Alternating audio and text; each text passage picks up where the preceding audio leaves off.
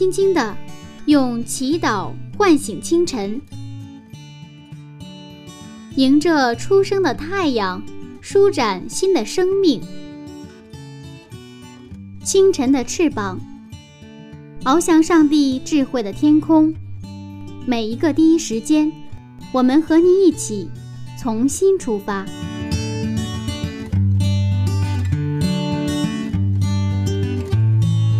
第一时间与上帝相遇，精彩人生从上帝开始。嗨，亲爱的朋友们，早安！欢迎收听希望之声福音广播电台，这里是柚子为您主持的《清晨的翅膀》早灵修栏目。那接下来您将听到的是《创世纪》故事的精彩分享。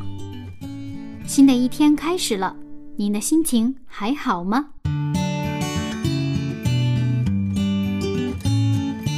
二零一二年，浙江卫视推出了一档新的选秀节目。叫《中国好声音》，相信您一定并不陌生。一时间，竞争选秀的节目红遍了中国的大江南北，很多人为了自己的青年梦踏上舞台一展才华。不过，要说到雅各家里发生的激烈的较量，还真是罕见呢。那到底缘何而起？结果如何呢？我们一起回到。创世纪六十五讲，以色列十二支派的秘密。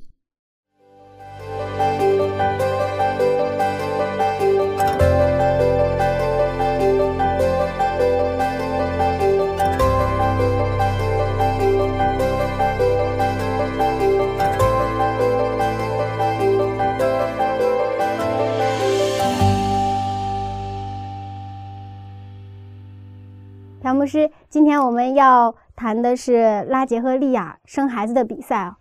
其实我会想到，为什么一个有信仰的家庭会发生这样的故事呢？很不像基督徒的家庭。是啊，有一点不堪入目哈。是的。嗯，好像跟整个圣经的氛围好像不是很和谐。嗯。那他怎么在圣经里边？对，为什么会出现在圣经里呢？嗯，这是一个基督徒的家庭，而且是一个。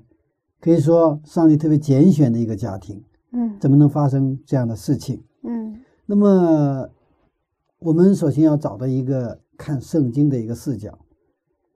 如果我们从道德层面去看的话，这是不是一个模范的基督徒家庭？要是今天的话，这个雅各肯定当不上长老，是吧？应该是肯定会选下去的。是，但是圣经不是道德教科书，圣经是关于救赎的书，是关于得救和生命的书。圣经有一个原概念叫约，圣经是一本约书，是上帝跟我们的约。从这个视角要进入去看的话，这个圣经就非常有意思了。我们在创世纪一章二十八节，我们知道上帝创造人之后。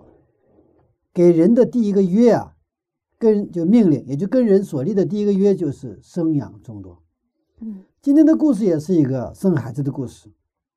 人犯罪之后，上帝就跟人跟跟人呢立了约哈。二章这个第三章创世三章，他跟人立了约，就是创世三章十五节关于这个女子后裔的约定啊。到创世纪四章的后半段。就有该隐的呃后代，他们关心的焦点都是这个世上的奋斗和丰功伟绩、业绩上。那么到了第五章，赛特的整个五章是一个赛特的这个族谱嘛。那么他们整个后代他的故事呢，都是生孩子的故事。他们的工作好像一生下来一辈子就是生孩子。那么这个创世纪的五章，创世纪的三章十五节，就是跟创世一章二十八节就贯通了。全是生养众多，是上帝所关注的。那么到了创世纪十二章的二到三节，上帝呼召亚伯拉罕，给他应许，你就要成为什么大国。那么一个人给一个人应许大国，意思是什么？他肯定还要生养，你不生养，怎么能成就一个大国呢？那么到了十五章的时候，创世纪十五章的时候，那上帝再次来找亚伯拉罕，跟他立约。这次立约的内容就比较清楚了。就我让你什么得子，让你的后裔如同天上的星星、海边的沙子一样多。但十六章出现了一个情况，就是撒拉和亚伯兰违约，就是通过以斯，就通过那个夏甲生以斯玛利。嗯，但是我们发现十七章的时候，上帝又重新来找他，来重新确认十五章所立的约。我们上帝是所谓的上帝，所以当亚伯拉罕一百岁的时候，我们终于看到上帝赐给他一个独生子以撒，也就是他们两个人都不能生孩子的时候，生孩子成为不可能的时候，我们的上帝让不可能变成了可能。嗯，那么现在到了雅各生孩子的时候了，哈哈，到了新约的时候，生养众多的命令呢就有新的表现，就是在马太福音二十八章，耶稣给他们门徒们的一个命令。你们要使万民做什么？我的门徒，这就是一个又一个生养的故事。所以到新约，我们看到《使徒行传》就是耶稣的门徒们去生养的一个故事。嗯，从创世纪到启示录，生养那些真正敬拜上帝、恢复上帝形象的以色列，那么充满了这个故事，都是创世纪二十八章那个一章二十八节，创世纪一章二十八节生养众多的故事。还是创世纪三章十五节的，要女子的后裔传承信仰告白的故事，也是一再重复上帝跟亚伯拉罕、跟以撒所立的约的故事。所以，我们解释圣经要用什么设思想灵感说？要是看到这些圣经的文字背后贯通的那些真正的那个上帝的意思，不是以你的意思来解释，也。也不是以教会规程来解释，上帝的国度有三个元素，就整个圣经是建立上帝国度的故事。那么三个上帝的国度呢，有三个元素，一个是什么？上帝的百姓，上帝国度的法律，上帝什么？这个国度呃所存在的地图是吧？嗯，没有上帝的百姓，你有有了地图，有了律法，没有上帝的百姓有没有用？没有用。如果盖了一个很大的教堂，没有教友啊，很凄凉。所以，上帝创造天地七天，创造的最后的焦点也是人。今天雅各家发生的生孩子的比赛，这个故事的焦点也是上帝百姓的出现，是上帝的旨意，通过家庭要实现生养众多。嗯，所以我们今天分两个部分来，我们看一下，一个是姐姐利亚的生子故事，嗯，另外一块是她的妹妹，就是拉姐生子的故事。我们昨天的分享当中，我们已经知道，利亚什么眼睛有没有神气啊？没有，没有神气。但是拉姐长得什么？美貌俊秀。嗯，拉姐特别阳光，但也自恋。到哪儿他必须要赢得众人的瞩目。这样的个性，雅各特别喜欢拉姐。我想一般的男孩子都喜欢拉姐，但是上帝怎么看呢？雅各发现不是拉姐，就跑到，因为这个当早晨醒过来之后，雅各发现了他睡在旁边的不是拉姐，是谁啊？利亚，利亚，就跑到拉班的房间大呼大叫，他无视新娘的存在。这个时候，我们想象一下利亚的感受啊，这个新娘的感受，哇，她不被尊重，太痛苦了，她被对呀被忽视。我想正常的女孩子的话。也许可能想什么，一死了之，不想活了，不想活了。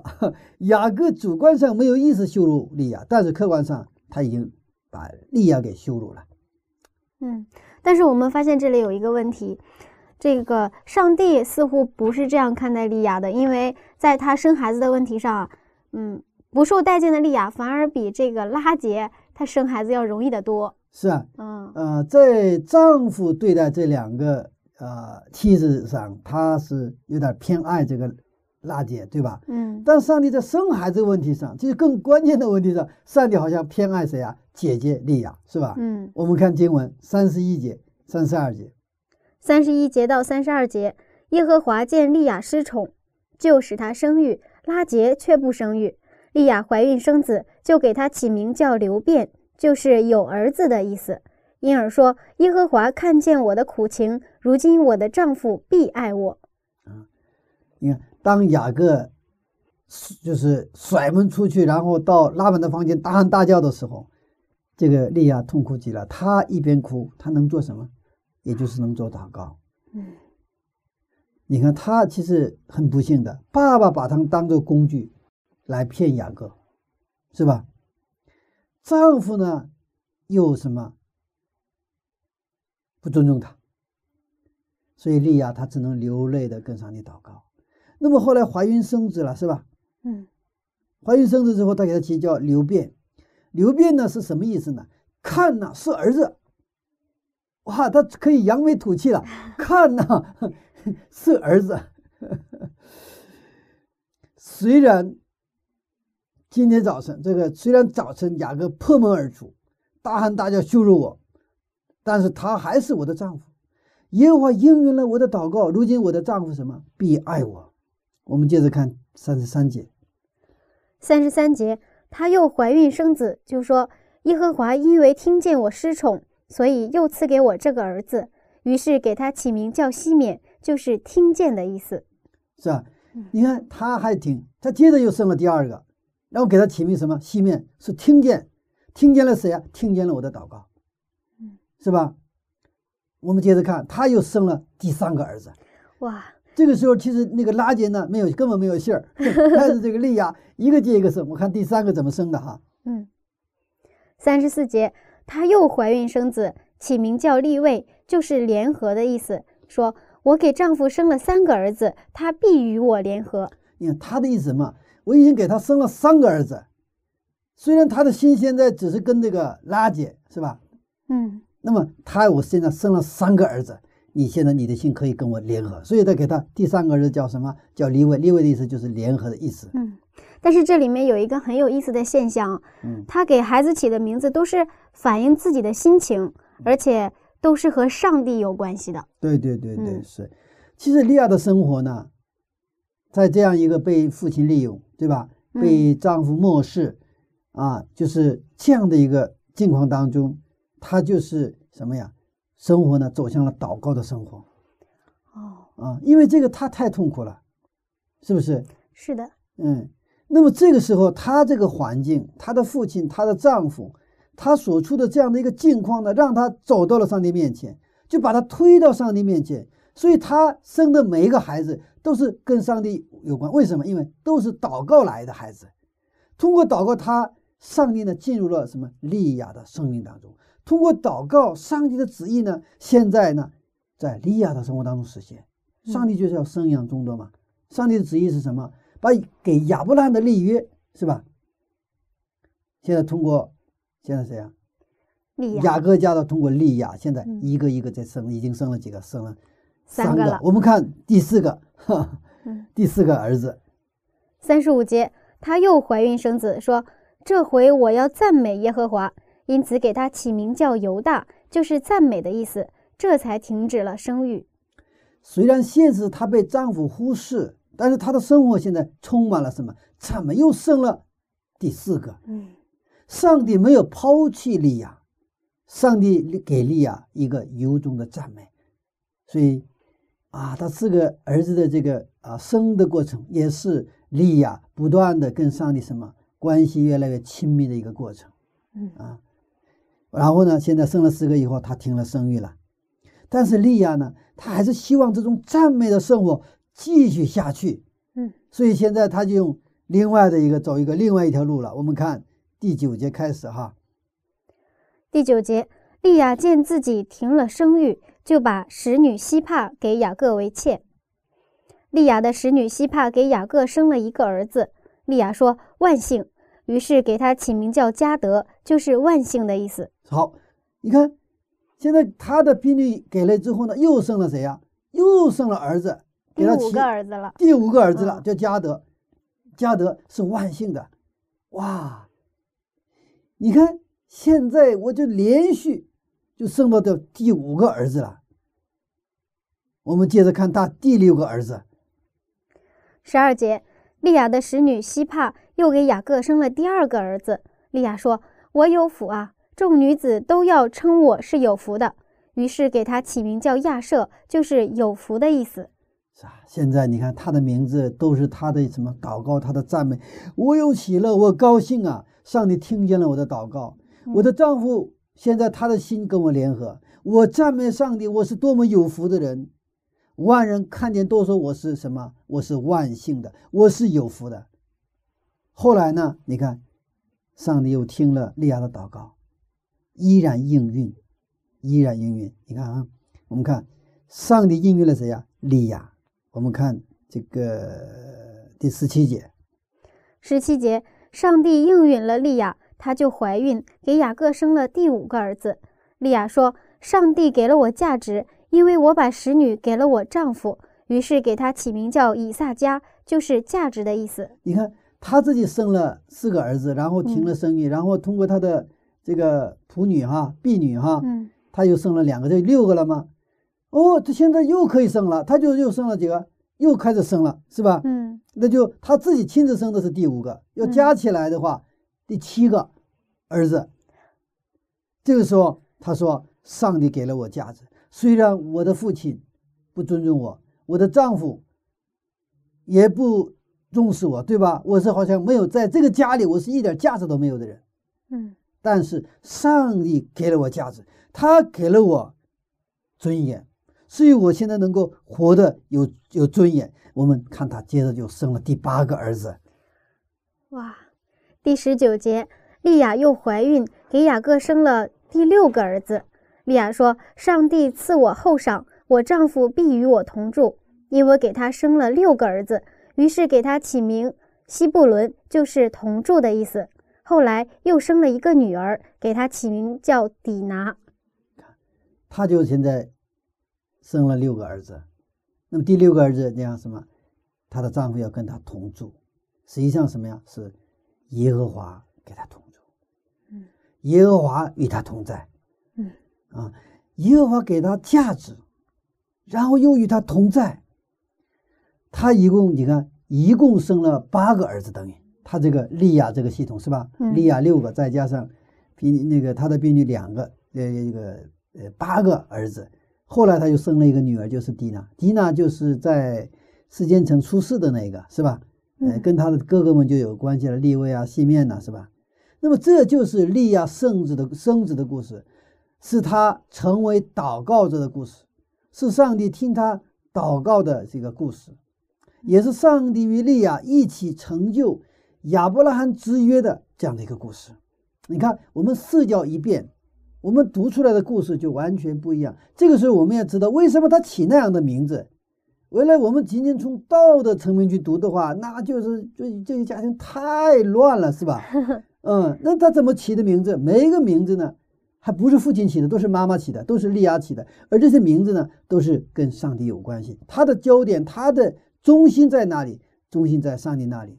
上帝与利亚同在。嗯，这里面有拉班的阴谋，雅各的漠视，但是挡不住上帝在他家里的作为，因为这里有利亚流泪的祷告生活。嗯，我们的家庭，我们的子女有问题吗？那是我们像利亚一样为家庭、为子女流泪祷告的最佳时机。我们的教会有问题吗？不要灰心，更不要丧胆。教会有问题了，教会有纷争了，这个意味着什么？这不是别人的问题，是我们需要祷告了。如果说你心中有这个压力、有这个感动，你就自己祷告。假如教会的牧长们去有纷争，可能我是我的感觉是很想离开这个教会，是吧？我是来教会做敬拜的，我希望教会是很圣洁的，我希望教会是彼此相爱的，我希望教会的整个的这个啊空气当中都充满什么上帝的灵格。但是这里边真的是像冰窖一样，我想离开这里。那这恰恰是什么？去去祷告的时候，利亚，可能我们在过去的观念当中一说雅各爱拉姐。几这个什么七年如几日啊？我们对这个拉姐又漂亮，我们可能感觉上拉姐好是吧？利亚，你看长得又丑，长得也不是很好看，是不是？然后呢，你看，如果是没有拉姐的话，没有这个那个利亚的话，我们甚至想。雅各和利亚拉姐会相亲相爱，多么完美的一个家庭啊，对吧？是，好像 这个利亚是一个多余的一个女人，是吧？嗯。但是这是我们的偏见。我们今天看到上帝是通过拉姐在他们家有作为，为什么？因为她是祷告的女人，虽然父亲、丈夫在某种层面上都不给力，都漠视他、不尊重他，但是上帝尊重他，上帝视他为有价值。其实今天我们也是一样，也许我们生活的环境，我们不被人尊重，我们被人漠视，别人不把不把我当实数，但是这是我们祷告的一个最佳时机。这样的时候，我们会经历我们真正的价值，我们真正知道我们是才是真正有福的人，阿门我。们才能真正过一个赞美的生活。阿门。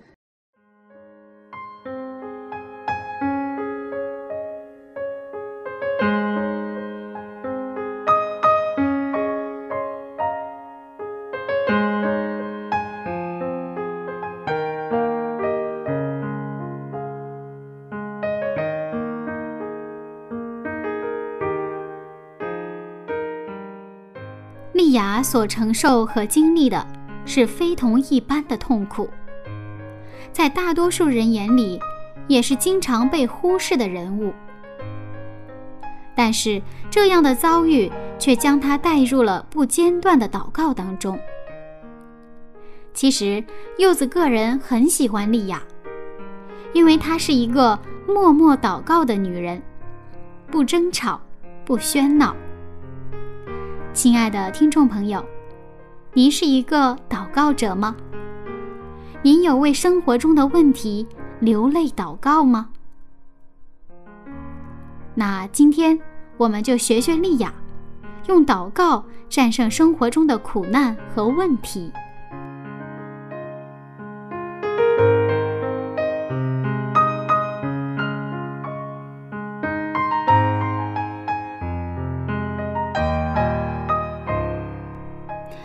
好了，柚子今天给您播放一首很好听的歌曲，相信您一定会喜欢。求听我呼求，闭上眼睛，心灵的碰撞马上开始了。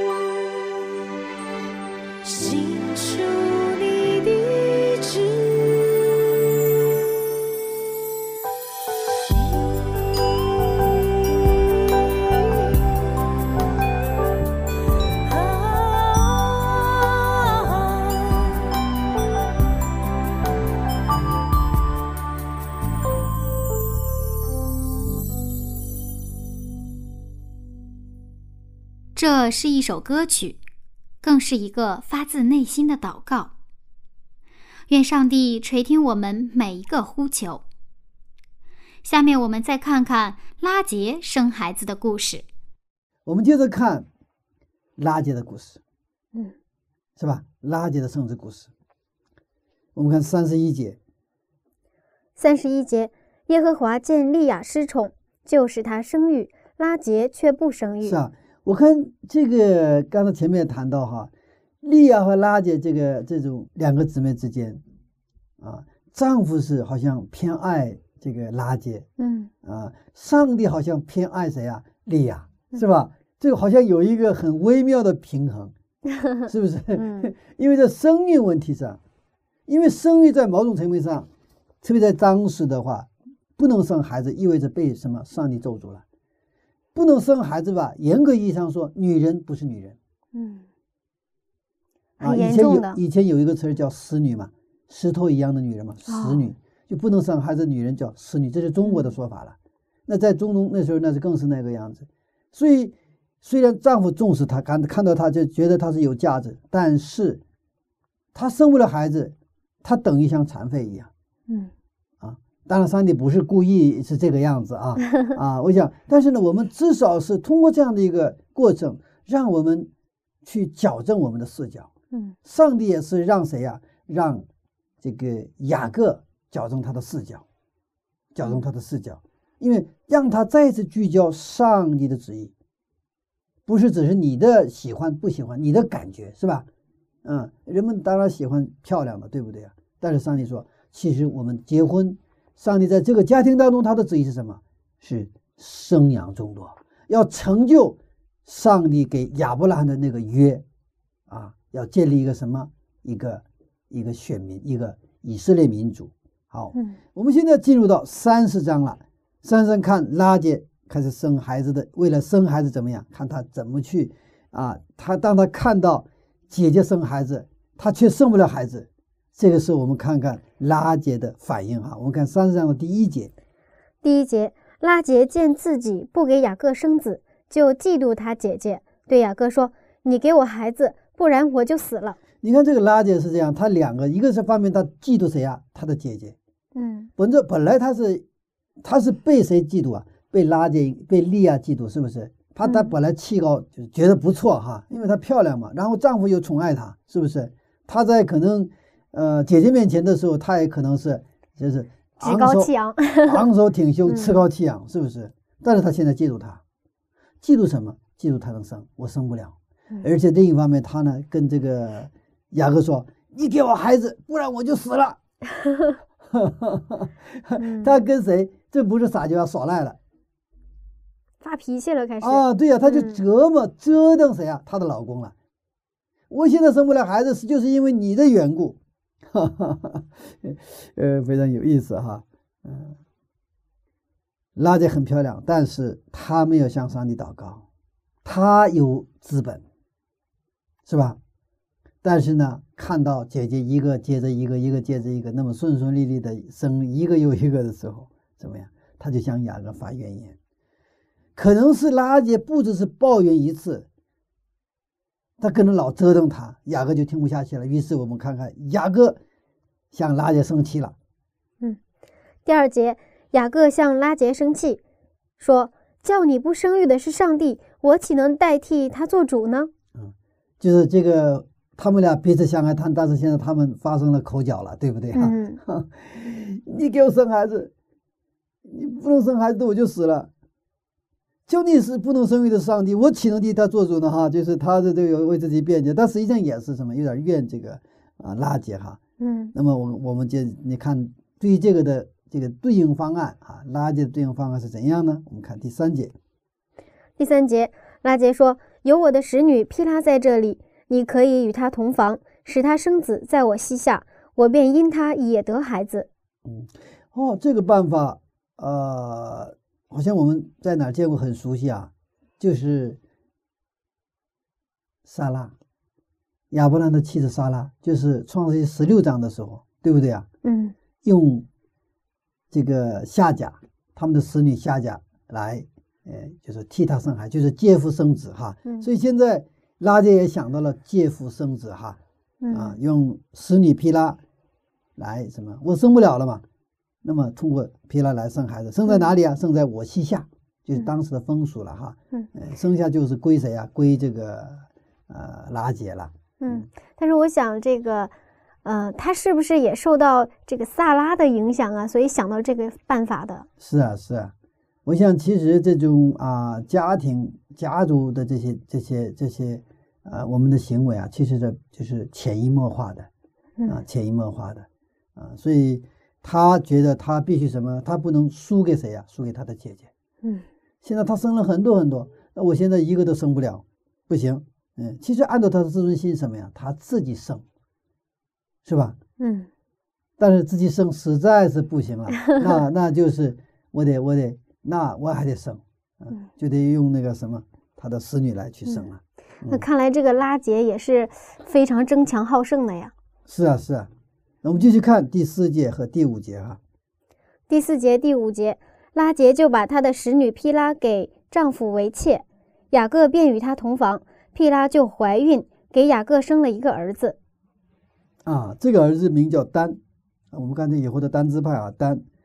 虽然拉杰很漂亮，虽然雅各的眼睛里什么只有拉杰，我的眼睛里只有你，哈 但是上帝给利亚孩子啊，这个时候拉杰开始跟上帝祷告了。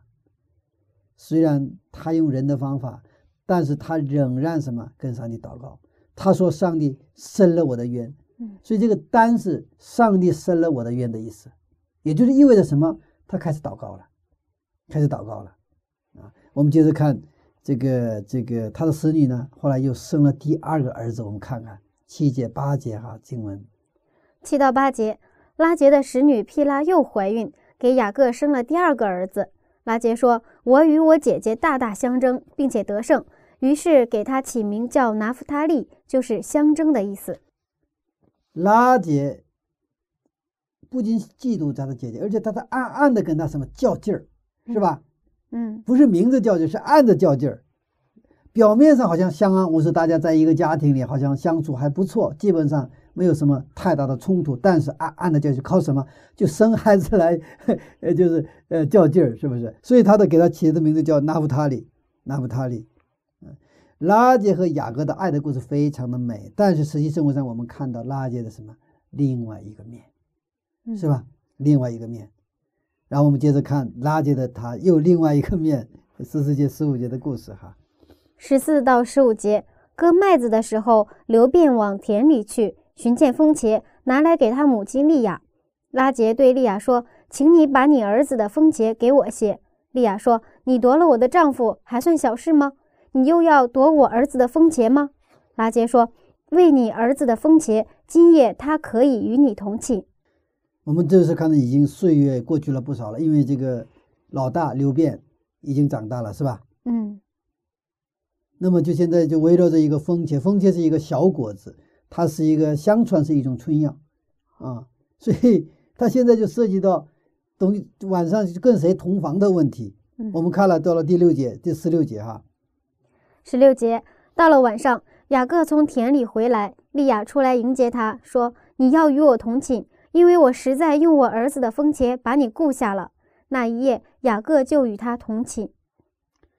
刚开始这个拉杰用人的方法生孩子，但是后来他也想通过人的方法把那个风茄给夺过来。嗯 不过上帝缺什么，还是有点偏向了这个利亚。利亚原来停了生意，啊，现在这个这个怎么样？居然又能生孩子了，啊！但是就是当也不是生这个原来生了四个，然后停了生育嘛。那么现在这个事件之后呢，又生了两个嘛，是吧？嗯一共生了六个，他亲自生的。那么上帝呢，又让他重新能够生孩子了。但是后来终于有了转机了。对拉杰来说，拉杰在先用使女生了两个之后，他居然也能怎么样生育了？我们看一下经文。二十二到二十四节，上帝顾念拉杰，应允了他，使他能生育。拉杰怀孕生子，说：“上帝除去了我的羞耻，就给他起名叫约瑟，就是增添的意思，意思说愿耶和华再增添我一个儿子。嗯，这里面我们发现一个很有趣的变化，就是原来拉杰生孩子的事上啊，他非常的意气用事啊，而且这个成分非常多。但是现在有一个可喜的变化，就是他开始祷告了。是啊，这个拉结嗯开始祷告了、嗯啊。是什么让他能够 有这样一个非常大的变化呢？那个利亚的生活，我们前面已经谈过，利亚的生活是流泪祷告的生活。嗯那么拉杰看到利亚祷告的生活，也看到利亚祷告生活的结果。他看到上帝停了生育了，后来又让他生孩子了嘛，是吧？嗯拉杰呢也开始恳切的祷告，他开始有信心，他恢复信心。如果我祷告，他的信心是什么？我如果我祷告，我也能够生孩子。嗯在表面看来，拉杰受宠，但是在家里面，利亚做了一个榜样。上帝是生命的主，让他生就生。利亚的生活呢？利亚的生活，他影响了拉姐，拉姐开始祷告。约瑟这个名字就是刚才已经我们看过，他这个拉姐生的第一个孩子叫约瑟，这个约瑟也是后来去了哪里？去这个埃及做总理的那个约瑟哈。那么他的名字是耶和华增添了我儿子，什么意思？这这个就是愿耶和华再增添我一个儿子嘛，对吧？嗯啊，就是生了一个孩子之后，就是用我们白话说是来劲了，是吧？上帝再来一个，我还有一个，他继续祷告。但是这个有一个很啊、就是有意思的是，可能是有的时候这个啊、可能这个拉姐的身体可能不是特别好，是吧？呃，嗯后来我们看到她的第二个、第十二个的时候啊，她就出现了一个状况。但是这个生了一个孩子呢，拉姐就有了盼望，有了希望，因为她的祷告得到应允，是吧？她希望上帝继续让她生儿子，拉姐从上帝那里找到了希望。嗯上帝呢也应允了拉杰的祷告，后来果然增添了儿子便雅悯。其实这个生便雅悯的时候，拉结难产，苏生婆给这个孩子起名叫忧伤的儿子，但是这个时候雅各说不，雅各给他起了名字叫什么？便雅悯，就是右手的儿子，也就是说是上帝的儿子。我们这个十二个儿子，对吧？当中十一个儿子是谁是起的名？都是妈妈们起的名，对？吧？唯有这个便雅悯是雅各起的名。那一般正常的情况来看，一个家庭是谁起的名？是丈夫起名，丈夫起名，就是说嗯父亲起名字，是不是？嗯因为这个，哼，这个，这个，这个血缘关系是随着这个父姓啊，这个父系来往下传承嘛，所以这个名字也是什么？也是父亲起名。父父亲起名字的概念是我们也是一个立约的概念，建立一个关系。哎，我们到妇产科医院生下孩子了，如果你没有给他起名，他跟你有没有关系？严格意义上嗯没有关系。那好多很多孩子，那可能他们写的号一号、二号、三号、四号、零零一、零零二，可能这个样子。嗯当当你给他起了名的时候，等于说等于好像给他盖了一个章一样，这个是我的儿子，啊，分别为圣了，这不是别人的儿子，这是我的儿子，也就是从此有了关系，从此有了关系。整个十二个儿子当你看都出生了，是吧？嗯拉杰利亚自己生了六个，通过他的使女生了两个，加起来八个。嗯那么这个拉杰呢，先通过使女生了两个，是不是？嗯后来自己亲自生了两个，约瑟和便雅悯，这样一共是十二个儿子，四个女人，十二个儿子，哈哈哈。好大的家庭啊！不过感谢上帝啊，嗯这个利亚和拉杰最后都有了一个大团圆的结局，嗯大团圆的结局。嗯，在这里我们会提出一个问题，嗯，我们理所当然的认为这个拉杰应该是，呃，成就以色列十二支派的主要人物，但是在这里为什么利亚反倒比拉杰生的要多呢？是啊，上前面也说了嘛，嗯我们已经读到圣经，是上帝顾念谁呀？顾念利亚，哦，后来又顾念谁？顾念拉结。但是呢，上帝的顾念意味什么呢？其实他有一个人的角度来说，从人的层面上，我们其实去不断的去专注于上帝，嗯就跟什么一样？比如说我们在生活当中，呃，一个男孩子看上一个女孩子了，他的精力，他的随时随地，他都是集中在他的身上。看得见的时候，也是他的眼神呐、不知不觉当中老是去看他，就是他不在的时候，看不见的时候，他的心老在他那里，是吗？嗯但是如果那个女孩子，她所看重的那个女孩子，她根本就不在乎你的时候，这个是不成立的，是吧？嗯他也是去顾念，也就这个，他也去在乎你的时候，这个顾念才成立。其实上帝顾念利亚有什么？利亚就是等于是爸爸的默，这个爸爸的利用，对吧？爸爸对他利用，他甚至女儿也卖了一样，后来他把我卖了。还有这个丈夫的漠视，丈夫不是故意的，但是呢，他偏爱这个拉圾的时候，他这这个结果就是他是就是什么呀？这个轻视了、忽视了这个这个那个利亚的存在嘛，对吧？他这样的环境当中，他是就聚焦于专注，他觉得我就跟上帝祷告了。原来爸爸好的，爸爸可能重视他的话，丈夫就冷冷冷遇他哈，那可能就跑到爸爸家里就跟爸爸就哭诉了，是不是？嗯，跟爸爸就哭了，但爸爸也利用他。他没地儿去，利亚，利亚只能向上帝祷告。这个时候，上帝的顾念成立。所以后来你看，后来说到这个上帝顾念利亚，对不对？利亚开始祷告了，嗯不是上帝不顾念利亚，也不是不顾念拉结，是是我们去什么不在乎上帝，不是上帝不重视我们，上帝非常重视，非常在乎我们。他时时刻刻他的眼睛，一年到头从岁梢到岁末，上帝的眼睛什么是注视着我们。嗯，只是我们不去看他，不去看我们的上帝，所以我们圣经这个表现很有意思。这个上帝顾念利亚，后来上帝又怎么顾念这个拉结，并不是他上帝顾念他有先后有偏爱，不是。嗯。上帝顾念所有的人，也包括今天的你我。嗯。但是如果我们不爱上帝，我们的心中没有上帝的话，上帝在乎我们，上帝关心我们，上帝与我们同行，上帝顾念我们，我们感觉不到他的存在，就刺痛上帝不存在一样。不过感谢上帝，即便是在这样的境况当中，你看，利亚反而是什么？影响了谁？拉结。拉结，所以人是以貌取人，上帝以心取人，啊，上帝看的是人的中心。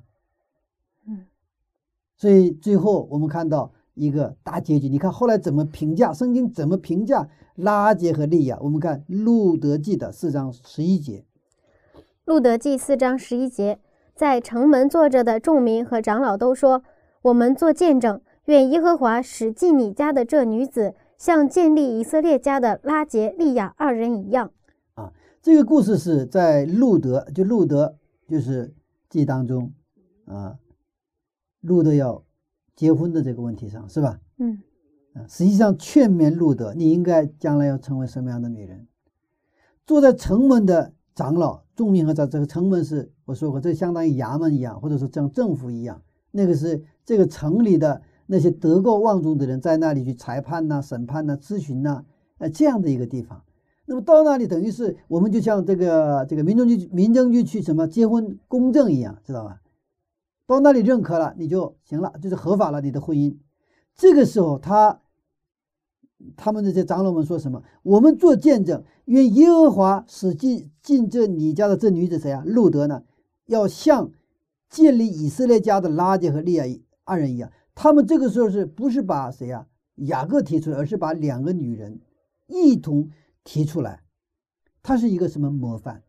以色列女人的模范呢、拉杰和利亚呀，是利亚和拉杰，她是以色列女人的模范。所以路德你要像什么？你要像这个拉结和利亚。但这里有一个冠词啊，冠词什么冠词呢？建立以色列家的拉结和利亚。哇，这个是不得了的一个一个一个称呼。嗯不是他们贤贤妻良母，你要像他们一样贤妻良母，不是的，他们是建立以色列家呀。以后进你们家的女人应该像拉杰和利亚一样啊，他们以以他们为榜样。拉杰和利亚的十二个儿子形成了十二支派，就是以色列的十二支派，建立了以色列的家。也就是什么？这十二个儿子的名字都是利亚和拉杰对上帝的信仰的告白，是他们通过他们的祷告聚焦于上帝的关注点的时候，他们所得到的祝福。这十二支派的成就，就是从你看，从亚伯拉罕是吧，后来成了十二支派是吧？嗯，这个十二支派怎么？这个十二个儿子，十二个支派后，十二个儿子呢，后来跟着雅各去了这个约瑟，就是那个埃及，对吧？在那里，他成了一个一个以色列民族。出来出埃及的时候，他们形成已经差不多二百五十万人口的一个民族，也就成就了创世纪十二章，上帝呼召亚伯兰一个人出来的时候，跟他的应许：“我要成为你什么万国。”哇，啊，成就这个万国。就他后来给他改名也是你是万国的什么父亲？嗯嗯，万国的父亲。所以这个建立了以色列教，建立了以色列这个民族啊，是靠谁呀、靠了利亚和拉杰。那么那利亚的后代当中，我们知道利维支派出了摩西和亚伦，就是带人出埃及的那个，是吧？嗯啊，出了埃及。犹大支派当中出现了大卫，他建立了以色列历史当中最强盛的国家。耶稣也出在这一支派，大卫支派。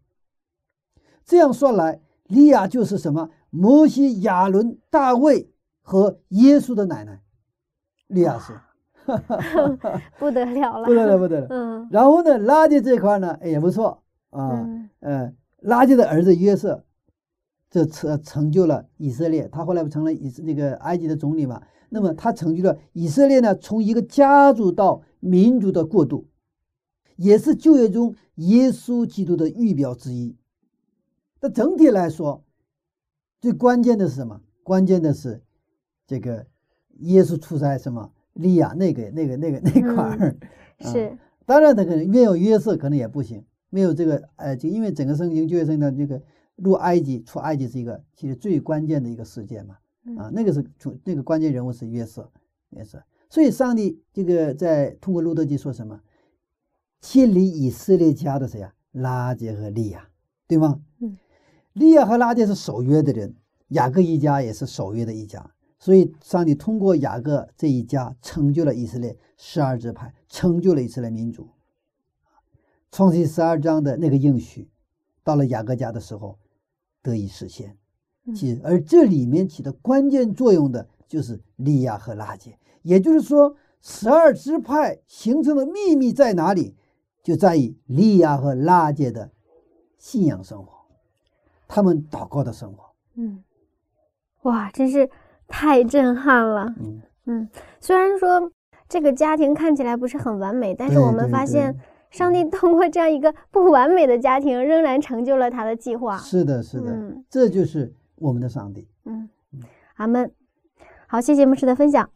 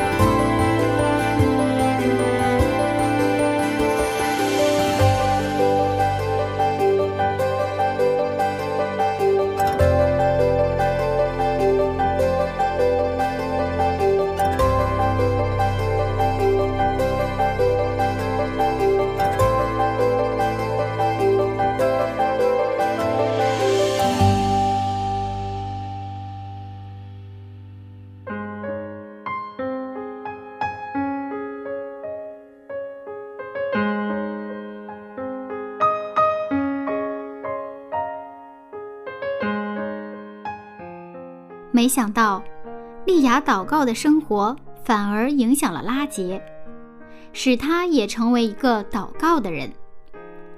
而他们二人的祷告共同成就了以色列十二支派，这就是秘密。看来祷告的力量真的很强大。亲爱的听众朋友，在您的生活当中，有通过祷告事情成就的经历吗？如果您愿意，现在，对了，就是现在，和柚子一起来祷告吧。亲爱的天父，感谢您让我们看到祷告的美好成就。也求您饶恕我们在平日的生活里常常忽略祷告。求您帮助我们，能愿意向您吐露心扉，将自己的压力都交托给您。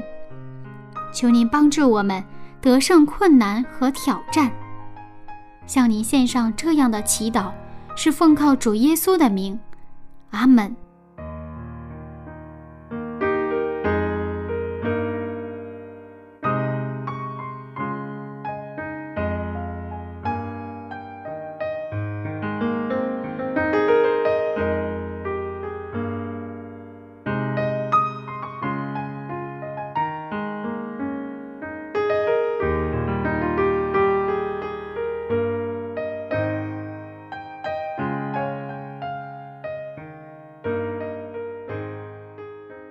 各位听众朋友，我是柚子。今天我的节目马上就要结束了，那这个早晨您有收获吗？如果您觉得我们的节目对您有帮助，不要忘了邀请您的朋友一起来听哦。那下次分享我们再见了，祝您有一个非常愉快的周末，拜拜。